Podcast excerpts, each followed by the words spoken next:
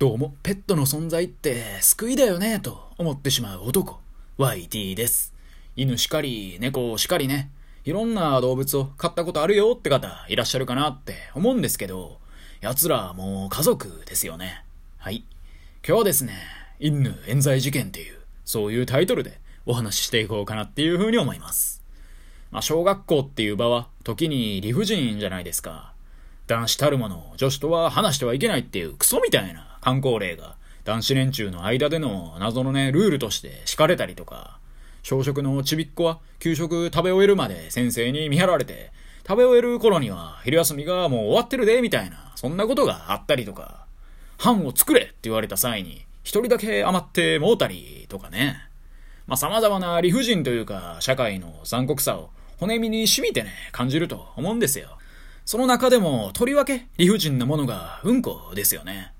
私の解釈が間違ってなければ、誰しもうんこってすると思うんですけど、小学生の時に学校でうんこをしようものなら尋常じゃないぐらいいじられるじゃないですか。で、私が小学校5年生の時に同じクラスに A 君っていう男がおりまして、家がお金持ちでいつもお坊ちゃま風の服装をしている A 君。人よりちょっとつむじが大きくてハゲいじりされていた A 君。そのくせ女子への当たりだけはやたら強かった A 君。彼は後に中学入学後、私と同じ野球部に入ってメジャーリーガーとあだ名されるわけなんですけど、それはまた別のお話ということで。でまあ、小学校5年生の時のある日、そんな彼がね、休み時間に教室からかなり遠い場所、情報教室とかがあるようなフロアのトイレで、皆から隠れるように運行しとったんすよ。ただ、何の因果か、運命のいたずらか、はたまた必然だったのか、彼は見つかってしまったんですよね。クラス内でも屈指のお調子者 B 君に。まあ、おそらく A 君の不審な動きを事前に察した B 君は後をつけてたんでしょうね。そして A 君が運行していたことを B 君はもうクラスのみんなに大声でばらしてまうわけですよ。で、教室に帰ってくるや否や A 君は男子数人から尋常じゃないほどのいじりを受ける羽目になりまして。まあ、正直ね、かなりの頻度でうんこを漏らしてきた私からすると、ちゃんとトイレでしているにもかかわらず、いじられてしまう理由が全くわかんなかったんですけど、クラス内ヒエラルキーの頂点に君臨する B 君に見つかってしまえば、もうそこまでですよ。で、そんな A 君はわかりやすく絶望して、もうこんな学校にはおられへんと、そう叫んでね、教室から走り去っていきよったんですよね。まあ、教室からというか、学校からもね、飛び出していったんですけど、でちなみに、この時はね、2時間目と3時間目の間の、まあ、休み時間の出来事で、で、担任の H 先生にそのことがバレると、いじった奴ら全員で A 君を連れ戻してこいっていうね、大目玉を食らいまして、もう言葉通りね、目玉かっぴらいてね、怒ってはりましたよ。それで B 君を中心とする男子たちは、学校の外に逃げた A 君を連れ戻すことになったわけですよ。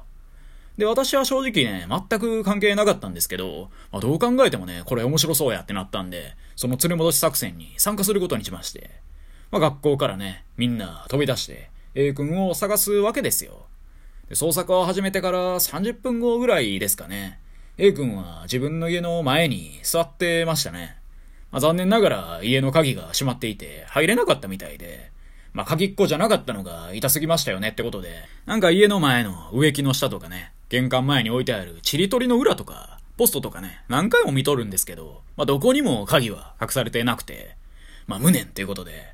まあ、そっからさながら人質を取って立てこもる犯人に対してするような説得をしてね、なんとか彼を学校に引き戻しましたよ。で、これはね、後々わかる話なんですけど、担任の H 先生は、連れ戻せって言った時に、まさかね、A 君が学校の外にいるとは思ってなかったらしくて、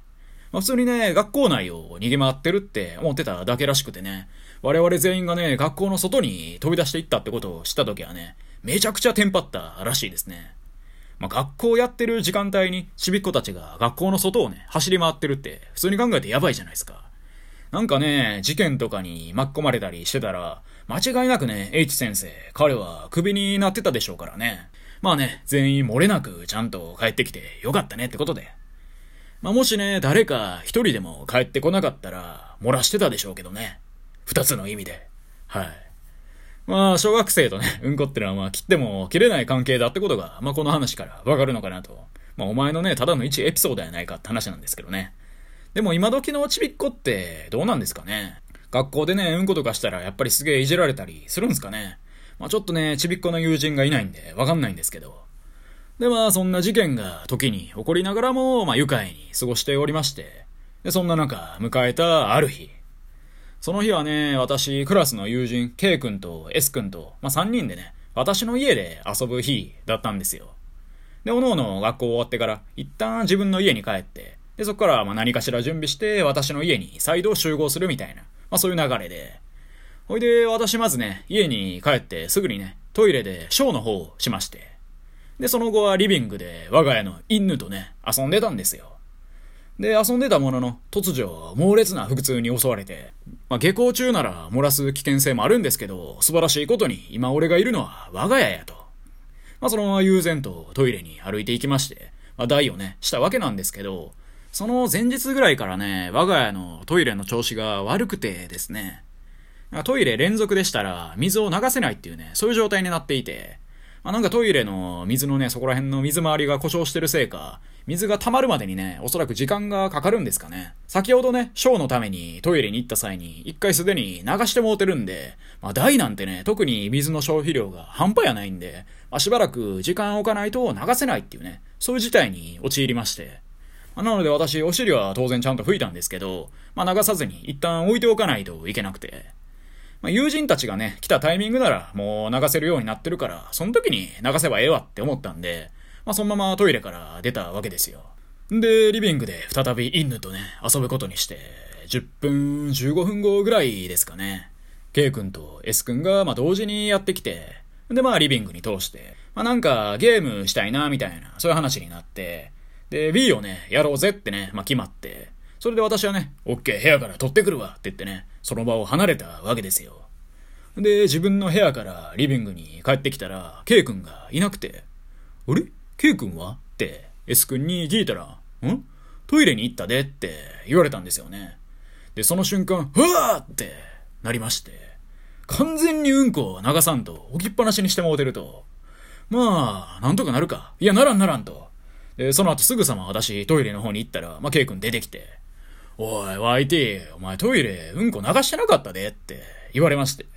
それで、うわ、これ絶対明日以降学校で YT ってさ、うんこ流さへんやつやでって言いふらされるやんって思って、